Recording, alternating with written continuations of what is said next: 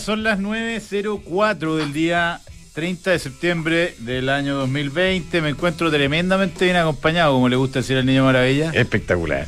Porque el Niño Maravilla está en vivo y el doctor está eh, en remoto. En, en virtual, virtual, virtual. Doctor virtual y doctor... ¿Le cantamos al aire o no se, o no se estila? No, no, no sé. No, qué vergüenza, no. No, llevamos 12 yo años. el, tema, el tema del, del, cumpleaños yo lo dejaría hasta ahí, doctor. ¿te sí, me da, me da vergüenza tener 51 años. Eh, no, uh, verdad, uh, espantosa.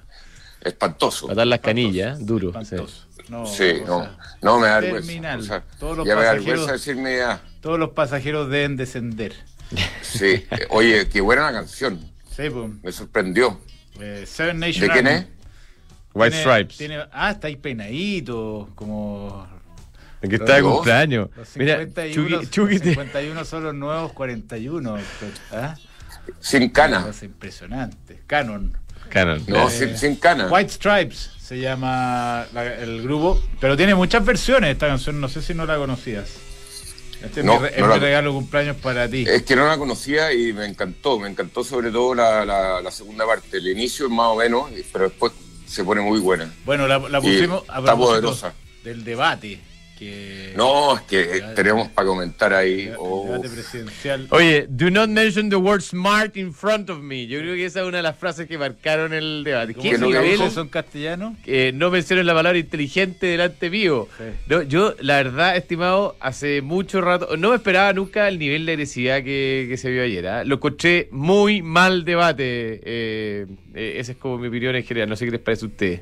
Bueno, no es el único, ¿no? Eh, No, no, lo que pasa es que, la, política con Trump es totalmente distinta a la, política de los políticos tradicionales. O sea, este gallo no era político, era un... Y, siempre ha sido así de cabrón, acuérdate, you are fired. O sea, siempre ha despreciado, siempre ha, sido distinto. Yo, y- y- pero a mí me dio como vergüenza ajena el, el- otro.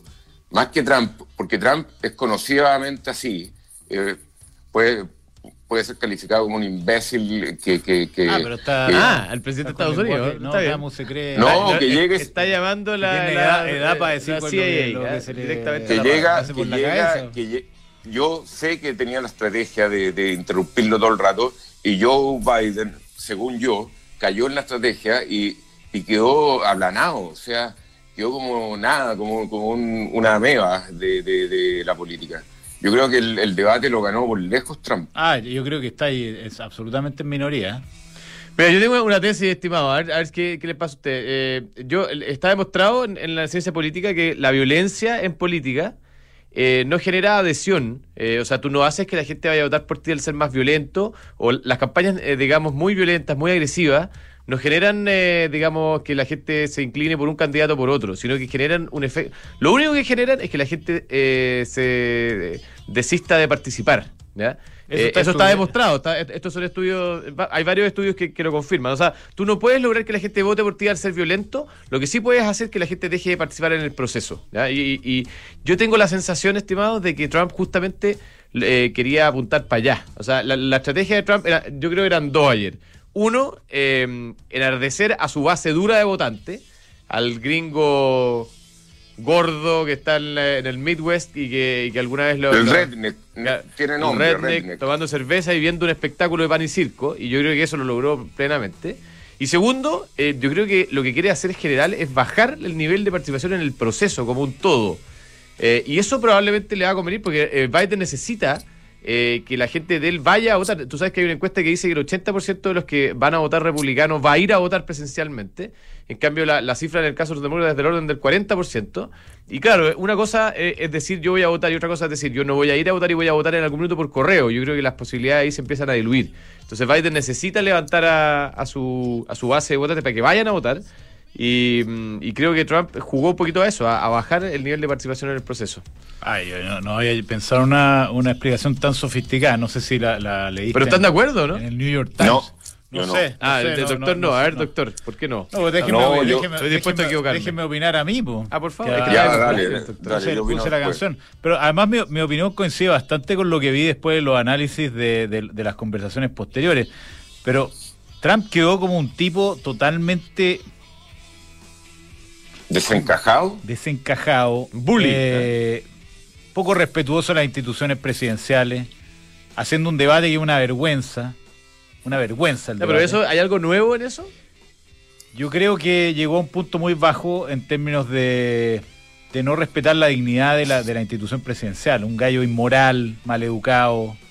Eh, Yo, yo, yo eh, al parecer, esa parte no la oí. y, Biden, y Biden le- que, que sacado quizá- no, quizás no hizo exactamente. Sí, estoy de acuerdo con el doctor. Eso fue O sea, muy, lo- muy lo- bajo. lo- los límites, eh, estamos hablando del presidente de Estados Unidos y tú puedes decir Trump es Trump, ok. Y, y te digo que yo en general, me parece que las medidas que ha tomado Trump no son equivocadas en general, ¿ah? Eh, sino más bien todo lo contrario. Pero, pero el personaje yo creo que generó mucho anticuerpo, más de lo que más de lo que tenía antes. Y si había alguien indeciso entre votar por Biden y votar por Trump, probablemente o no vote o no vaya a votar por Trump. Te puedo hacer una apuesta de que eh, el personaje de Trump versus Biden quedó mucho más arriba de lo O sea, que. eh, no es, no es Biden- para nada el consenso de lo, de, de lo que sale en todos los análisis. ¿eh? Bueno, el consenso de los análisis antes de que ganara Trump era otro también, era que iba a ganar la, la Hillary. Bueno, entonces Ahora, no, vamos a, no vamos a escuchar nunca más los análisis.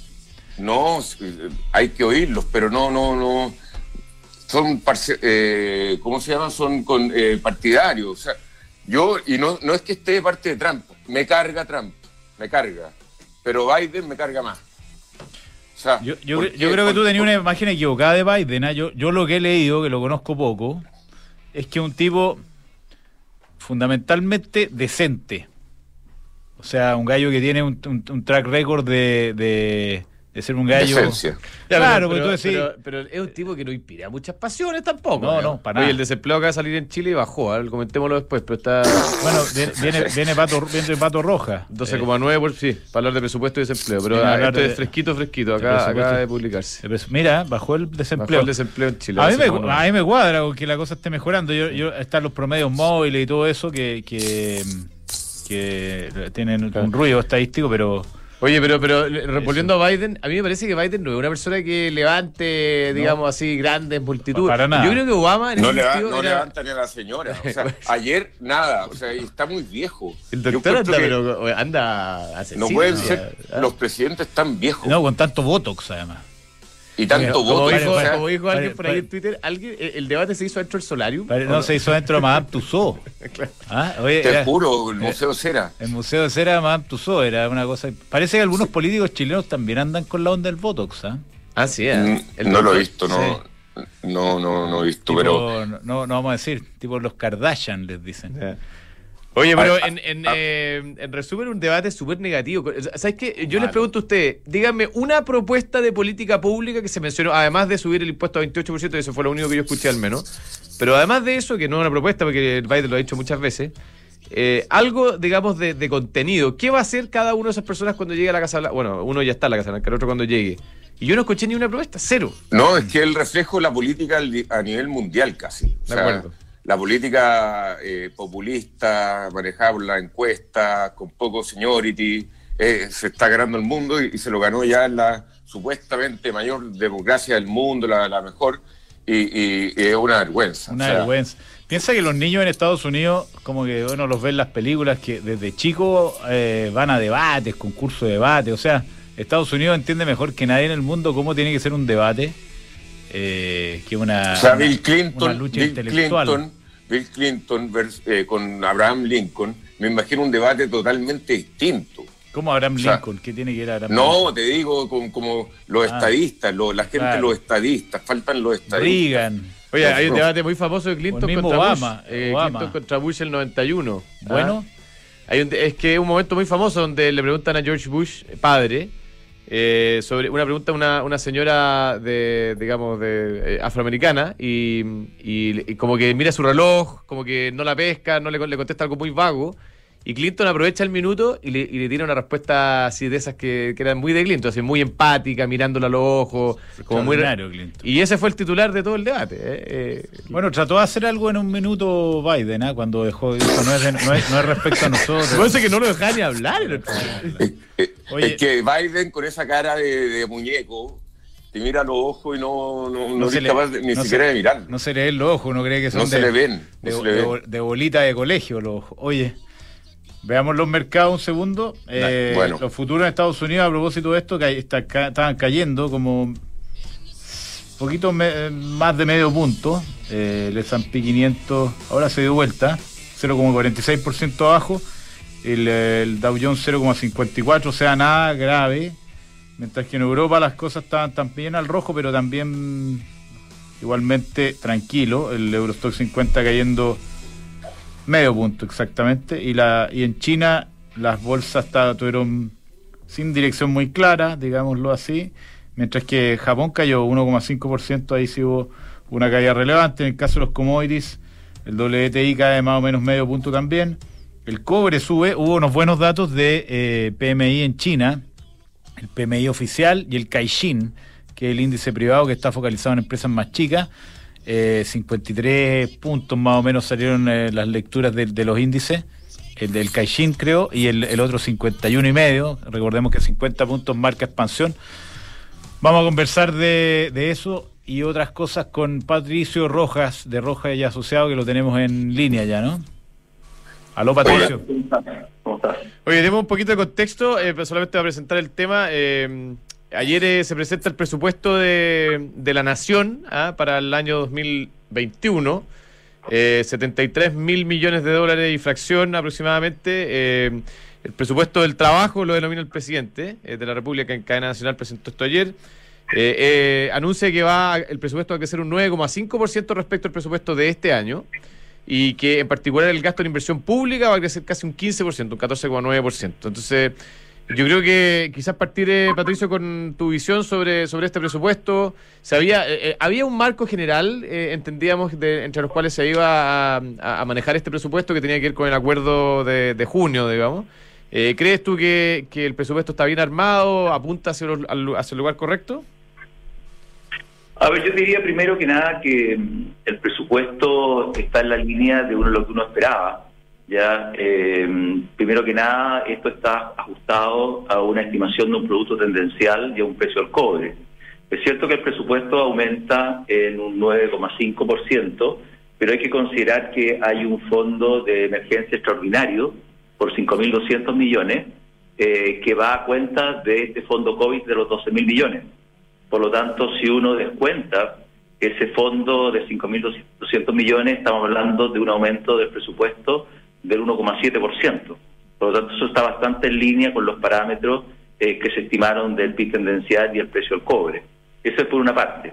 Ahora, claramente es un presupuesto que está orientado eh, a todo lo que es la reactivación del próximo año en términos de, de ayuda de empleo, con un fuerte componente en lo que es la inversión pública, fundamentalmente en lo que está asociado a obras públicas y viviendas, donde prácticamente estamos hablando de cerca de 3.500 millones de dólares que están en, obras públicas y alrededor también de unos 2.600 millones en viviendas, que van a ser sectores claves para la reactivación, van a ser sectores claves para poder, eh, de alguna manera, eh, que la economía tome ritmo, por cuanto todo el programa de subsidio a la contratación va en la línea de que la economía vaya tomando dinamismo. Y eso lo va a tener en primer lugar el sector público, va a tener que tomar eso como liderazgo y posteriormente el sector privado va a ir tomando más ritmo.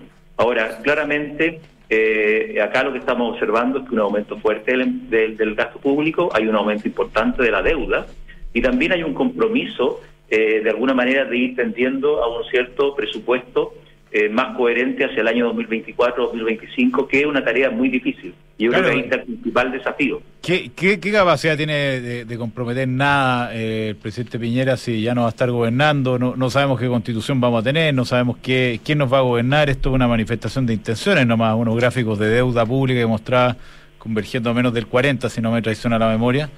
Eh, no, no Suena solamente como un wishful thinking, hablando en inglés. ¿ah? Sí, parafraseando a, la, a la presidenta Bachelet.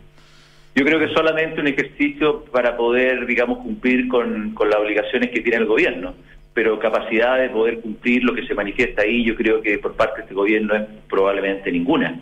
Ya por cuanto eh, hoy día estamos hablando de que vamos a tener un déficit fiscal eh, para el próximo año de un 4,3% en términos efectivos y un 4,7% en términos estructurales, eh, nivel de déficit estructural que es el más alto que hemos tenido pero hoy día para poder cumplir esos objetivos que se está planteando este gobierno hacia el 2024, 2025, de estabilizar la deuda en torno al 45%, implicaría prácticamente que los niveles de gasto público de los siguientes años sean muy bajos.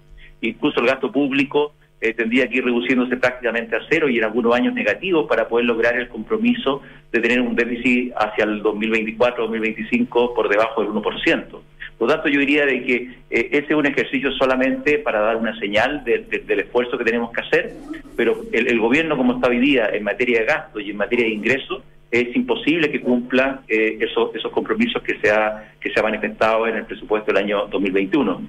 Claramente, eh, yo diría cuando uno ve lo que está lo que estamos alcanzando en niveles de deuda, hoy día la deuda tenemos que pensar que va a llegar a niveles del próximo año cercano al 37% del producto.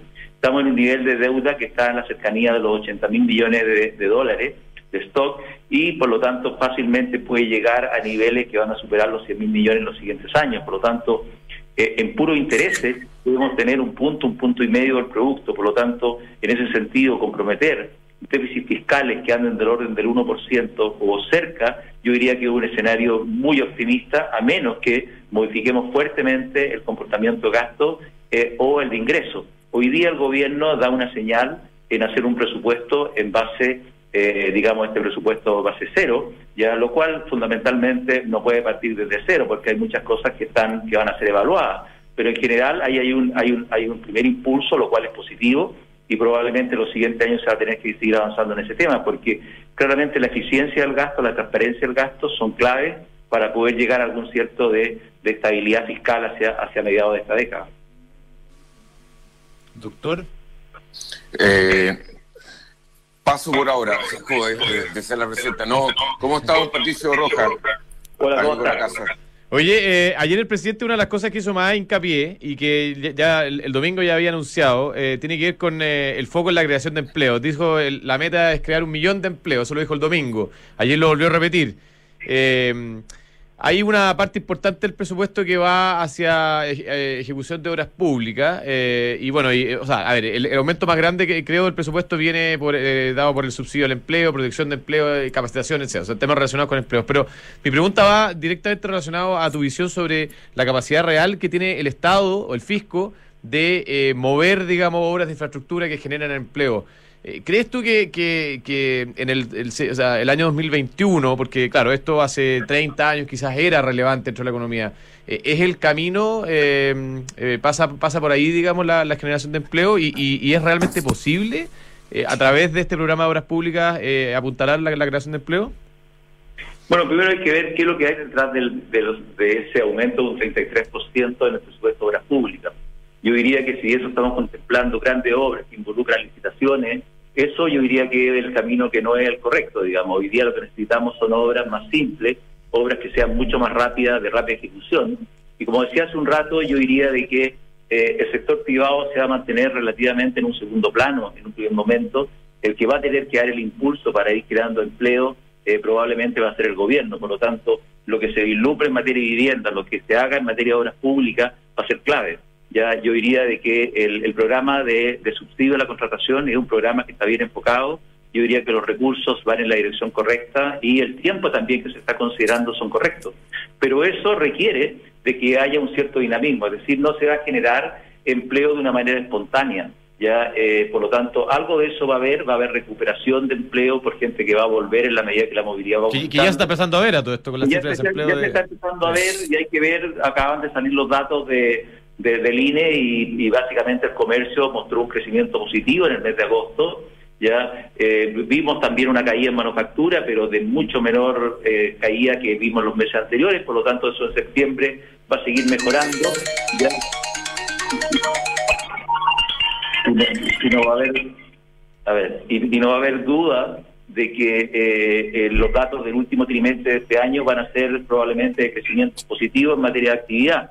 ¿Ya? pero eh, yo diría que gran parte de la recuperación de empleo va a tener que venir fundamentalmente por este impulso fiscal, que es importante, estamos hablando de, un aumento en obras públicas de un 33%, un aumento en vivienda de un 18% en el presupuesto respecto al 2000 al 2020, que ya era un presupuesto expansivo, ya hay que recordar que el gasto público durante el 2020 está creciendo cerca del 11-12%. Ya, por lo tanto, en ese sentido, eh, claramente el, fisco tiene un rol bastante importante y creo que va a ocurrir en materia de reactivación durante el año 2021.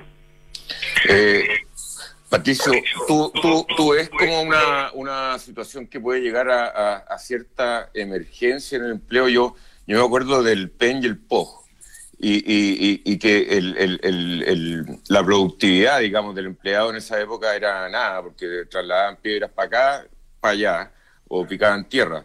Entonces, a veces eh, esta, esta productividad del Estado, para mejorar las cifras, para reactivar, para dar de comer, en el fondo, eh, dejan a, las cuentas bastante más castigadas. O sea, la productividad del país, que es lo que vale al final, eh, se va a ver súper, súper castigado, ¿no? A ver, no cabe duda, digamos, un poco lo que tenemos que darnos cuenta acá es que eh, el empleo es la principal variable que ha sufrido fuertemente en este, en este periodo. Tenemos cerca de 1.700.000 personas, 1.800.000 personas que están, eh, han perdido el empleo eh, y adicionalmente tenemos situación de una, fueron el Penger POC que tenían una productividad relativamente muy baja. Hoy día probablemente se puede pensar nuevamente en programas de emergencia. Tenemos mucha más capacidad hoy día que en ese entonces, los años 82, 83, para tener programas de emergencia que tengan mucho más productividad por cuanto hoy día es posible eh, tener programas especiales eh, en, materia de, construcción o de obras públicas asociadas a pavimentación, a, todo lo que tiene que ver con sistemas de transporte, donde no necesariamente tienen que ir a mover piedras, también se pueden hacer programas mucho más eficientes hoy día, conocemos mucho más de eso. Pero te repito, yo creo de que eh, gran parte de, la, reactivación, de la recuperación de los números, tiene mucho que hacer el gobierno. El gobierno tiene gran parte de la tarea y por lo tanto yo creo que eh, eh, eh, está muy bien lo que está haciendo en materia de subsidio a la contratación, está muy bien que esté orientado una parte importante a los jóvenes y a las mujeres, pero de nuevo, los, que van a los que van a responder a eso va a ser en parte el sector privado, pero va a tener que tener una ayuda muy fuerte por parte del gobierno en programas específicos y programas y probablemente en una aceleración de todo lo que es la ejecución en obras públicas y en vivienda, que van a ser las claves durante el año 2021 en materia de reactivación. Eh, eh, ¿Es relevante en el segmento, en el segmento en general, los 160 mil pesos o máximo con, con, las mujeres, no me acuerdo cuánto es, un poco más de 200, en, en, en, reactivar el empleo? Porque el, el, empleo no era como, como, como antes, o sea, el empleo en general, eh, la clase media tenía un nivel de acceso a empleo mucho más alto y, no sé, de, de 600 mil pesos, 160 mil pesos de subsidio, llevan a alguien a decir, oye, lo voy a contratar igual porque eh, está este, este subsidio del Estado? A ver, yo diría de que, claramente estos subsidios van mucho más orientados a la gente que tiene menor capacitación. Aquí lo que va a ocurrir es que eh, lo que ha ocurrido, digamos, es que toda esta, esta pandemia ha generado eh, un cierto sesgo en, materia de los factores. Claramente el factor capital eh, se ha salido algo más beneficiado en esto, se ha abaratado. la gente que tiene mayor capital humano también se ha sentido mucho más beneficiada con el, escenario actual. Y, claramente las personas que han tenido un efecto más importante en el empleo son aquellos que tienen menos capacitación. Y todo el programa de, contratación, de subsidio a la contratación va orientado a esas personas que es donde más hoy día, si uno ve quiénes son los sectores que más han perdido empleo, la construcción, el comercio, ya algo la manufactura, pero son los sectores que más fuerte han, perdido empleo. Por lo tanto, cuando vemos quiénes están ahí, son las personas que tienen menor capacitación y es por eso que son estos números del orden de 150 mil pesos para aquellos eh, trabajadores que vuelvan de su pensión. estamos contemplando aquellos casos de, nuevo, de nuevas contrataciones, un, un rango de 250, 260 mil pesos que son montos que pueden parecer relativamente bajos eh, respecto a un promedio de una persona que puede ganar 800 o 900 mil pesos. Pero en términos de lo que significa el monto, lo que significa el subsidio, es relativamente importante y es uno de los, uno de los programas probablemente más fuertes que ha hecho Chile en el último tiempo respecto a este tema. Por lo tanto, yo diría que de nuevo, este es un tema que eh, gran parte de la reactivación en materia de empleo tiene que ver quién toma ese liderazgo. Lamentablemente, estamos en una situación en que la incertidumbre política, la incertidumbre social que está viviendo Chile y que va a vivir durante un periodo por el plebiscito, por lo que viene en el 2021, hace que el sector privado sea mucho más, más espectador. ¿ya? Es bien difícil que el sector privado inicie nuevas obras o nuevas eh, inversiones eh, pensando en, que, en que por este, que este, este subsidio a la contratación va a ser un, le vamos a ver la aguja. No creo que viene por ahí, digamos, o sea, eh, el sector privado va a responder con nuevos proyectos, con grandes proyectos, probablemente cuando vea una situación de mayor eh, tranquilidad, una situación de mayor estabilidad en lo que se refiere al tema político, que es lo que va a pasar en Chile respecto a ciertos temas, como son los derechos de propiedad eh, y, las cosas, cosas que se van a discutir en la próxima constitución. Por lo tanto, yo creo de que pensar que el sector privado es que de alguna manera va a responder, creo que lo va a hacer el sector privado, pero no va a ser la principal fuente y por lo tanto el gobierno tiene que colocarse en esa otra vereda que depende mucho de lo que ellos hagan. Y estas cosas son positivas, pero si ellos no tienen una acción directa en elevar el, dinamismo y la gestión en obras públicas y en vivienda, eh, probablemente la situación va a ser bastante complicada en materia de empleo, eh, bien entrado el año 2021.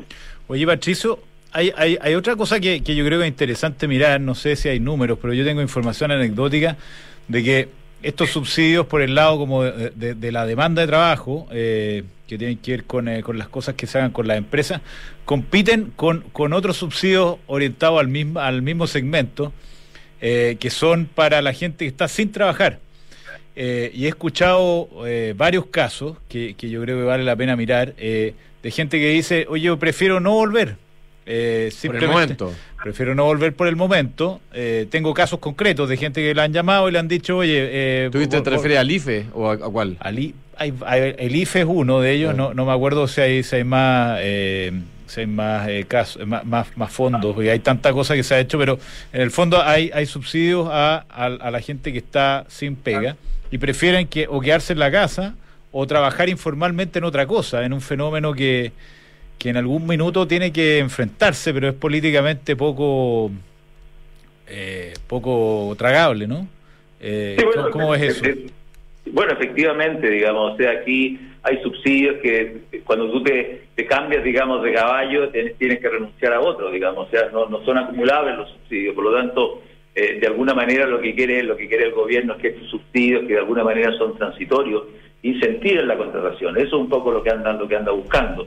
Ya, por lo tanto, eh, yo creo que no sería correcto, eh, de alguna manera, ir subsidio sobre subsidio. Ahora, lo que ha ocurrido es que claramente en la medida que lo que ha, lo que lo que ha pasado ahora con la pandemia es que hay una cierta eh, digamos preferencia en algunos a seguir de alguna manera suspendido o seguir de alguna manera eh, en sus casas eh, y recibiendo un cierto subsidio y evitar volver a su trabajo hoy día la excusa es el tema sanitario pero pero claramente tenemos que tratar de, poder diferenciar de aquellas razones que puede deberse más bien a, a, una situación que puede estar de alguna manera mal formada digamos pero pero no, no cabe duda de que estos subsidios, la contratación, van a competir con otros.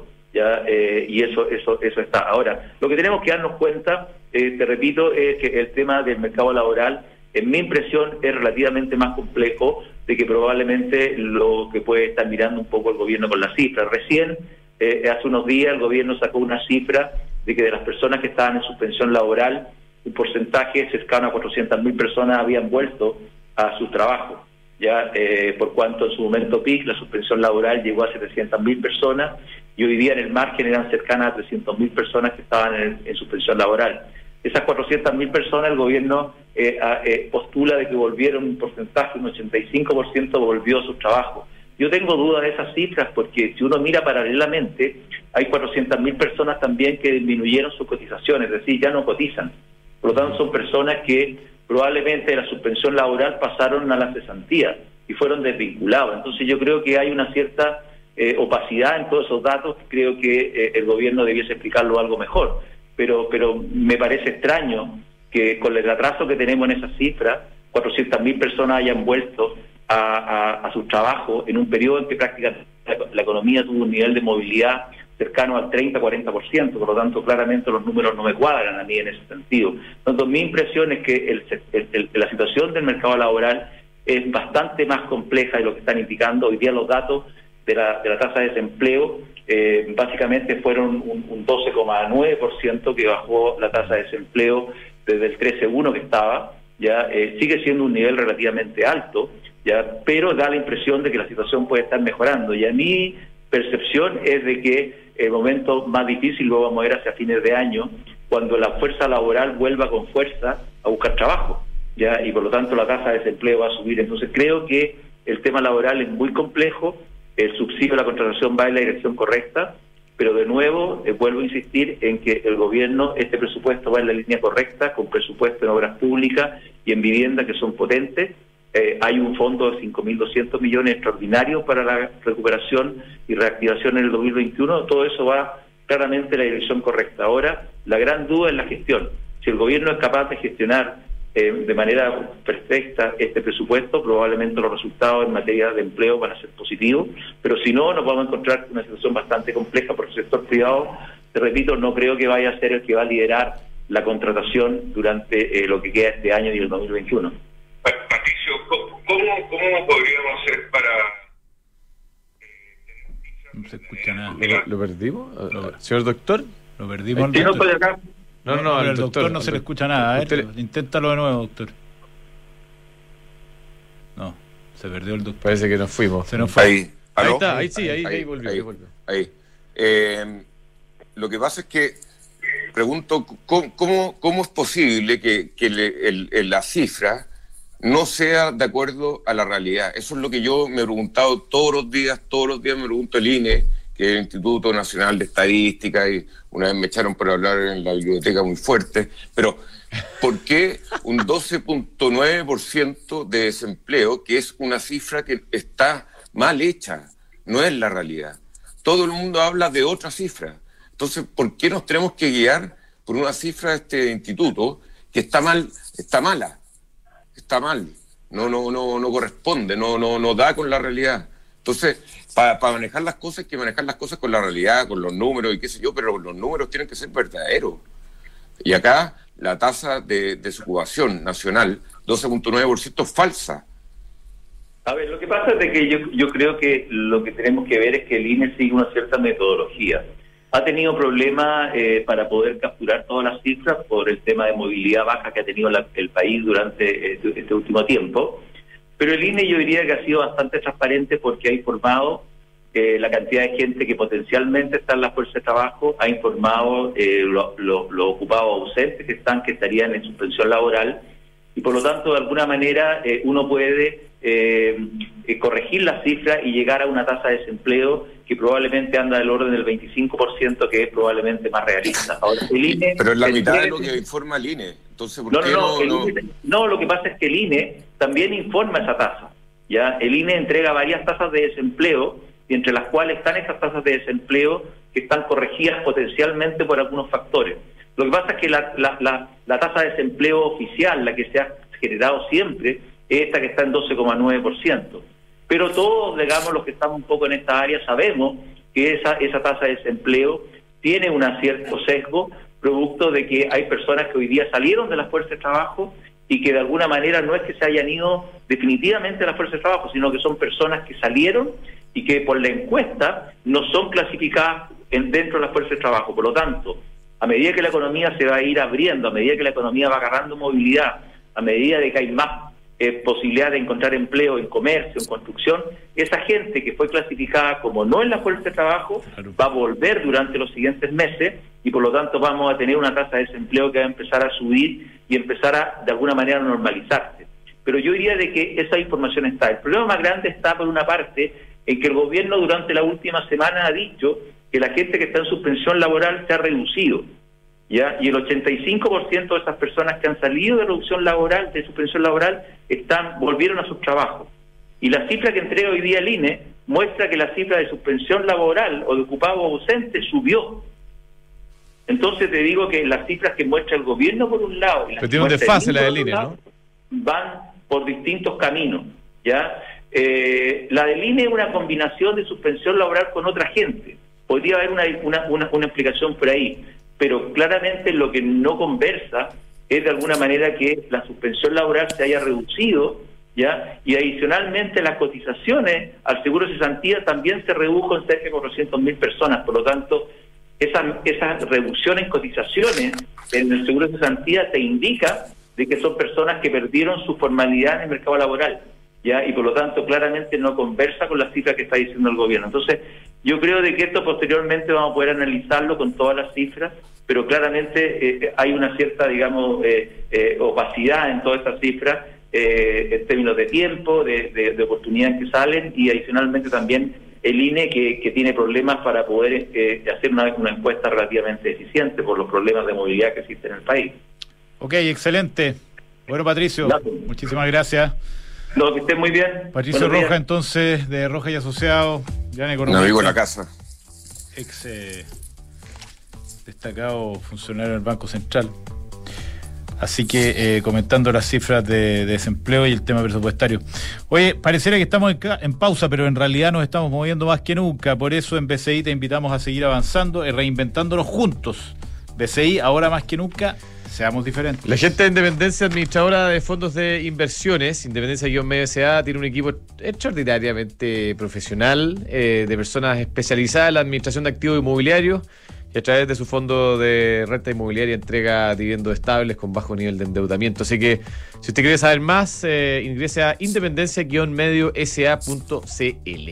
Oye, mira, este día está ideal para andar en moto, o sea, ideal. En una Ducati es un sueño dorado. Eh, y, en una moto exquisita, o sea, linda, preciosa, eh, con un performance increíble. y más encima, la, la puede ir a buscar, se la lleva y empieza a pagar en enero del 2021. Y la puede ir a ver ahí en Avenida Las Condes, 11.412.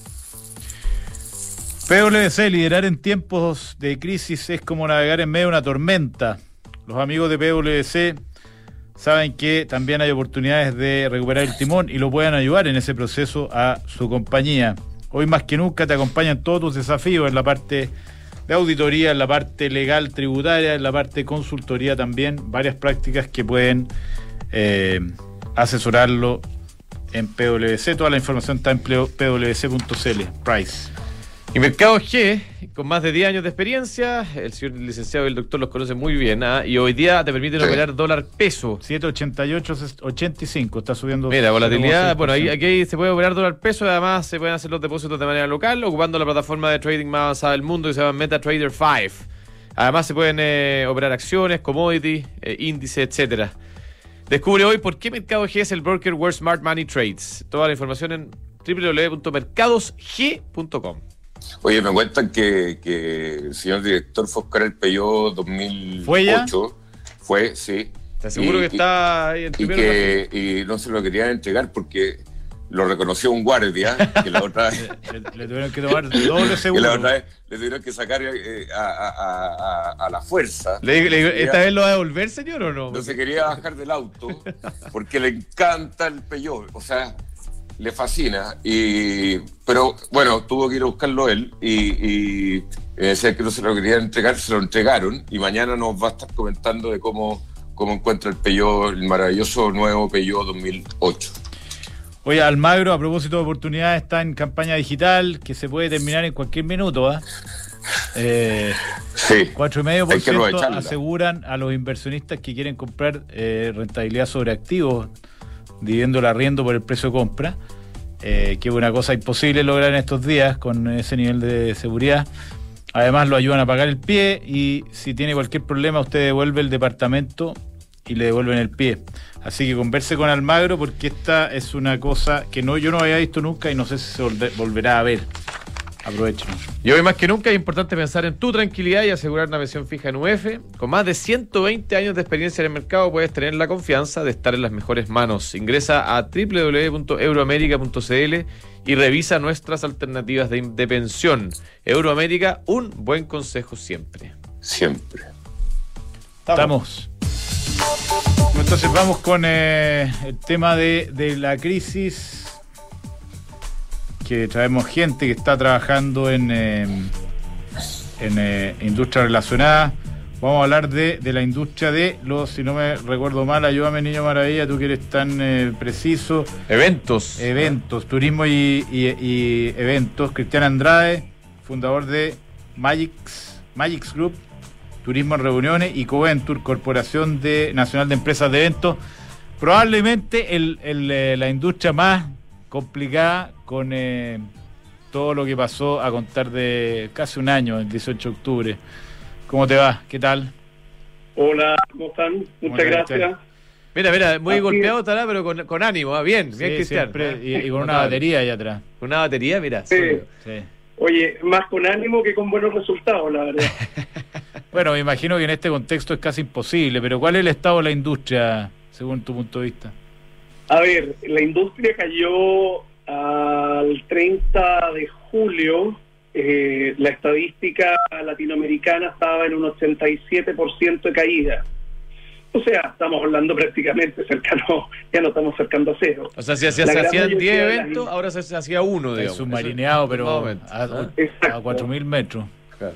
A ver, nuestra compañía, por Magix, nosotros en Chile estábamos haciendo alrededor de 20 a 22 mil eventos eh, al año. Eso es eventos corporativos, eventos empresariales o asociativos, congresos, ferias, etcétera.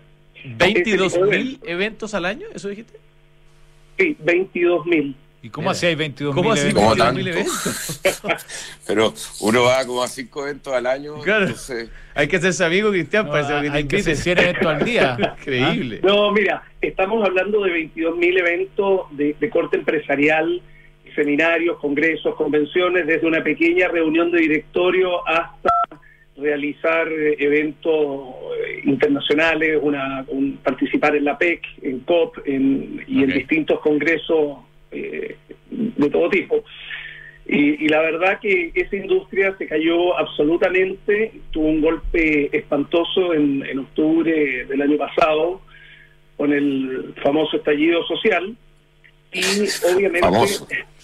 Este famoso estallido social y eh, obviamente eh, nuestra industria salió muy perjudicada y tratando de levantarse este año nos golpea en segunda instancia eh, todo lo que es este, este tema de la pandemia y eh, a nivel global digamos.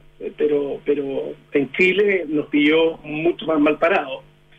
La verdad que fue bastante bastante duro. Ha sido bastante duro para toda la industria y a partir de eso eh, en marzo eh, se fundó, eh, fue una iniciativa que ya venía hace harto tiempo dando vuelta en mi cabeza de unir a toda esta industria que no está visibilizada y que tiene un poder económico tremendamente grande.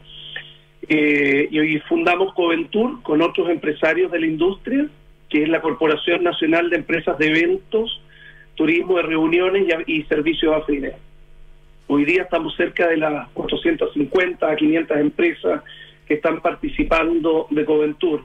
Es un ecosistema bastante grande, están todas las empresas que hacen producción de eventos corporativos, por decir algo, un evento que ustedes pueden conocer, un, un ICARE, por ejemplo, eh, como un congreso médico, una feria internacional como un Expomin, eh, etcétera. Eventos de todo tipo. Oye, ¿y cómo se han reinventado la industria, Cristian? Porque entiendo yo que ahora hay muchos eventos que se hicieron de manera virtual. Me imagino que algo tuvieron que ver con ustedes en eso. ¿Cómo, cómo, cómo ha sido la, la reinvención este año tan duro? Bueno, mira, la verdad, eh, nosotros y en el caso particular de mi empresa, tomamos una decisión el mismo día 15 de marzo de hacer un análisis financiero y dijimos ingresos cero hasta el 30 de octubre. Fuimos súper súper radicales eh, y administrar por flujo de caja. Dado eso, dijimos, después reconvertamos toda la compañía al mundo digital porque no va a haber otra opción de poder subsistir en el tiempo y toda nuestra tecnología, todos nuestros técnicos que pudimos tener activos, eh, ingenieros, los dimos, eh, o sea, los orientamos al desarrollo de los seminarios y congresos en plataformas digitales. Y armamos un equipo interdisciplinario entre Chile, Colombia y México, que tenemos oficinas allá también, y armamos un tremendo equipo que hoy día está desarrollando eh, webinars para sociedades médicas, clínicas, eh, eventos corporativos, etcétera. Ahora, ¿qué- Y la verdad ¿cuál es el formato de Cristian? ¿Cómo Oye, funciona? esto es un saludo a la bandera en todo caso, porque la verdad, obviamente, la infraestructura que tenemos están orientadas a un tema netamente presencial. Eh, por lo tanto, es un saludo para la bandera, pero nos ha permitido subsistir y obviamente estamos dando vuelta el modelo de negocio para futuro, porque este modelo se va a quedar absolutamente. ¿Y qué, cuál es el- formato que han adoptado esa, esa, esos eventos eh, online? ¿Cómo, ¿Cómo lo hacen? ¿Cómo producen? ¿Cuál es la, ¿Qué, ¿Qué, cosas han descubierto también? Porque esto nunca se había empujado con esta fuerza. entonces Déjame meter la cuchara. Por ejemplo, eh, Chivas organizó un evento, eh, evento online con, con, con, con, alguien que habla por, por Zoom o Meet, no me acuerdo exactamente, pero te, te mandaban una, una botella de Chivas eh, antes del evento y, era, era una cuestión que, que, se acercaba un poco por lo menos a lo que hacía uno, que se comía unos canapés, se tomaba un pisco sour eh, ¿Cómo se hacen los eventos ahora? Con alto ingenio. Eh, sí, a ver, desde el punto de vista tecnológico, los, los, los eventos pasaron a ser obviamente los, los famosos webinars, están, que, que lo que hacen es eh, un seminario convertirlo definitivamente en una plataforma digital, un común y corriente seminario o una capacitación. Y lo otro son las ferias, que también se, habilitaron ferias 2D y 3D. Y a eso muchas compañías de producción lo que han hecho es agregar lo que tú dices, eh, mandar un regalo, generar elementos de interconexión, lo que se llama networking. Hoy día, en un congreso, por ejemplo, en un congreso médico, la data es que el 63 a 70% de la intención de participación en un congreso tiene que ver con el networking que tú generas en eso, en ese evento donde tú te encuentras con tus pares. Por lo tanto, lo que estamos haciendo es justamente generar todas las herramientas de ruedas de negocio o sistemas que permitan ese mantener ese networking, que es un elemento esencial para que también tenga valor y los sponsors quieran participar de este formato. Al principio, como ustedes vieron, todos los eventos eran gratuitos. Hoy día ya todos, no todos, pero la verdad que muchísimos tienen eh, valor, tienes que pagar por participar. Y eso ha generado que nuevamente la industria vaya tomando un, circuito. Oye, Cristian, y, bueno, la última pregunta, ¿se, viene el cierre del año? ¿Cómo, ¿Cómo se ve la cosa? ¿Están empezando a recuperar? ¿La cosa se mueve más? ¿Están viendo una demanda por...? Eh, bueno, no, todavía no se pueden hacer eventos masivos, pero, no sé, pues cosas de 50 personas, como lo que están permitidos. Eh, ¿Se está empezando a reactivar la cosa o no? Mira, la verdad, ahí es donde tenemos el más grave de los problemas. En varios países, voy a hablar solamente del contexto regional latinoamericano, ya se permiten hacer eventos con aforos del 25, 30 y 35% de la capacidad de un salón. Hoy día se nos permite en un salón, porque esto estamos hablando de eventos empresariales, eh, no, no masivos, no, no espectáculos, eh, o shows, digamos, en un estadio, nos permiten 25 personas. Entonces tú comprenderás que en un salón eh, de un gran centro de convenciones como Espacio Riesgo o Casa Piedra u otros, eh, de 1.500 metros cuadrados, podemos meter 25 personas. Entonces, la verdad, nosotros hemos tenido una serie de reuniones con el gobierno, donde lo que más estamos eh, pidiendo que nos den un aforo porcentual, pero no 25 personas lo, cual es absolutamente absurdo. Llevamos prácticamente un año en que la industria está absolutamente destruida y se sigue destruyendo. Entonces, lo que estamos tratando es golpear las puertas para que nos permitan de una u otra manera, con toda la confiabilidad que existe y con, con todo el manejo que estamos acostumbrados de eh, manejo de gente en un seminario, en un congreso, y con todas las reglas de distanciamiento social y, protocolo sanitario, es que nos permitan al menos sobrevivir con un porcentaje más adecuado y que sea viable desde el punto de vista económico. Tiene sentido, un porcentaje en lugar de un número fijo. Además, nadie tiene ganas de enfermarse, entonces va a tomar las providencias del caso, me imagino yo. Pero por supuesto, y tenemos en todos los hoteles, centros de convenciones, hemos, hemos visto cómo eh, se han puesto todos los protocolos, y no solamente protocolos que ha emanado la autoridad, sino que protocolos internacionales de distintas distintas marcas de, hoteles, compañías, centros de convenciones. General, la cadena de valor está sumamente alineada en eso. Y queremos hacer con toda fuerza un llamado al gobierno para que logre entender que no podemos trabajar con 25 personas. Obviamente no, no se entiende que hay un temor, obviamente porque no hayan eh, más contagio, pero nosotros estamos acostumbrados a trabajar con gente y manejar protocolos de distinto tipo. Excelente, muchas gracias Cristian Andrade, entonces fundador de Magic Group y hablando por la industria de los eventos. Gracias Cristian. Y Gracias. Muchas gracias a ustedes. Claro, tiene sentido. Habrá algunos eventos que la ya se pone a, a tomar y queda la crema, pero, pero otros que no. po. Si van a comer puro canapé y a tomar juguito de, de frutilla, no tiene que pasar nada. Bueno, vamos y Yo volvemos. ya ni siquiera me acuerdo lo que es un evento. O sea, ya ¿Te es como una cuestión así Hay como que llamar era- a Cristian porque de- una vez que se recupere esto Era 22.000 como- eventos al año. de- o sea, de imagínate. otra Era como vida. cuando me decía mi mamá que se estrenó. Se estrenó, que, que se estrena. O sea, Lo que el viento se llevó. Ya, Sí. Vamos y volvemos. Bueno, gracias. Muchas Cristian. gracias. ya, chao.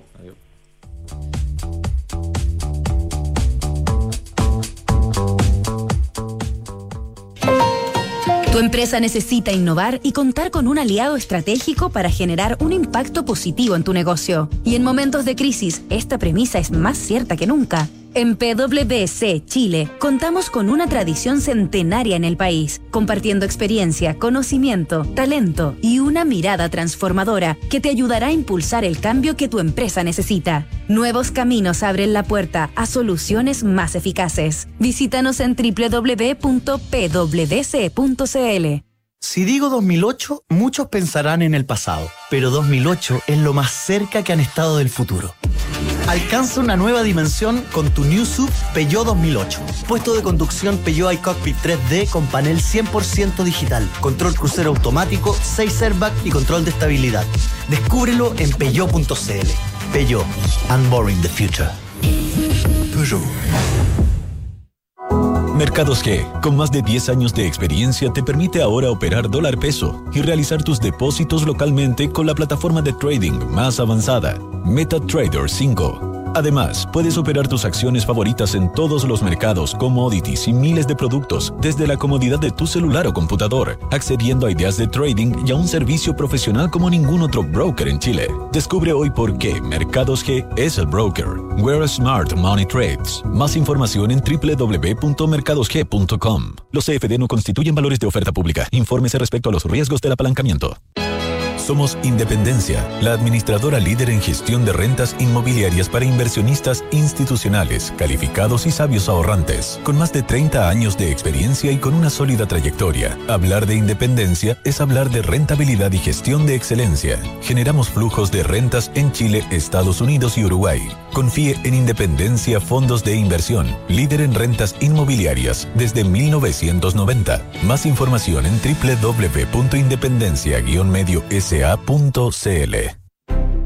Hoy más que nunca es importante pensar en tu tranquilidad y asegurar una pensión fija en UEF. Te asesoramos con un equipo experto y juntos diseñamos la estrategia para lograr el mejor resultado. Planifica ahora el futuro con una renta vitalicia de Euroamérica. Con más de 120 años de experiencia en el mercado, puedes tener la confianza de estar en las mejores manos. Ingresa a www.euroamerica.cl y revisa nuestras alternativas de pensión. Euroamérica, un buen consejo siempre. ¿Invierto en fondos mutuos o en un depósito a plazo? ¿En fondos mutuos o en un depósito a plazo? Si buscas seguridad al invertir, ¿te parece una rentabilidad del 4,5% asegurada por un año? Obvio. Sabíamos que sí. Por eso, si estás indeciso, con Inversión Segura Almagro, te damos cuatro impulsos para invertir en un departamento ahora, como rentabilidad del 4,5% asegurada por un año. Conoce los otros impulsos en almagro.cl slash financiamiento. Si estás indeciso, prefiere Inversión Segura Almagro. Aló, ya, estamos de vuelta, estamos aquí. Casi nos pillaron hablando De Armenia. Sí, Armenia. yo lo oí, yo lo oí. de Está interesante, ¿no? Karabaj. Hay una- es un territorio que nunca había escuchado, parece que viene una guerra. ¿Cómo se llama esa cuestión? Nagorno Karabaj. Ya, pero vamos a los mercados, ¿les Vamos parece? a los mercados que está cayendo el IPSA como. O sea, ha caído, está recuperando. Vamos a hablar con Cristian Araya, dos minutos. Hola, Cristian. Hola, ¿qué tal, señores? Muy buen día. Ya, pero hoy día, hoy día va bien, ¿o no? ¿Cristian, la cosa? Sí, hoy día subiendo. Hasta el minuto, eh, sí, mira, un vistazo. Eh, hasta el minuto el IPSA va un 0, un 0,40 arriba, entre 1572. Eh, eso es bueno, después de toda la, después del menos 26 que hemos acumulado en el año. Pero anda bien, está resistiendo nuestros niveles. Eh, el S&P 500 augura también relativamente plano. En general, Europa está un 0,16 abajo. Eh, en la mañana estuvo un poquito más negativo y ciertamente eh, los mercados asiáticos en general algo más mixto, por ahí algo más negativo Japón con el menos 1,5%, pero China cerrando relativamente eh, con, con ligeras caídas del orden del 0,20. El tipo de cambio por estos niveles, yo te diría que el tipo de cambio en Chile está en 789,56, eh, subiendo un 0,35.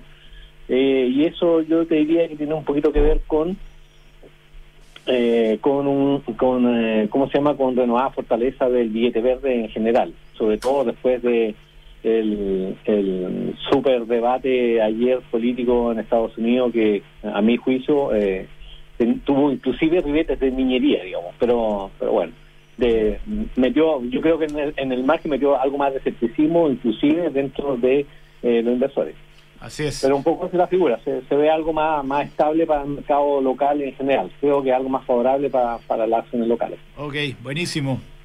Ya, Cristian. Esto es no, señores, cuídense mucho. Un abrazo. Pedimos entonces, creo que el doctor ya partió a celebrar. Oye, claro. No, yo estoy acá, estoy acá. Lo que, lo que pasa es que se, se apagó la cámara, pero Me parece que ya no, ya no es Sí, acá. presentable. Sí. No. acá estoy acá. Que se tome, tómese un juguito Fue, y una torta, fue la, doctor.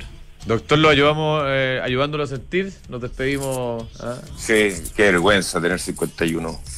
No, la flor de la juventud. Los 51 son como los nuevos 21, ¿no? No, es O- mucho. O 31, ya. Ya, muy buenos días a todos. Ya. Gracias. Chao.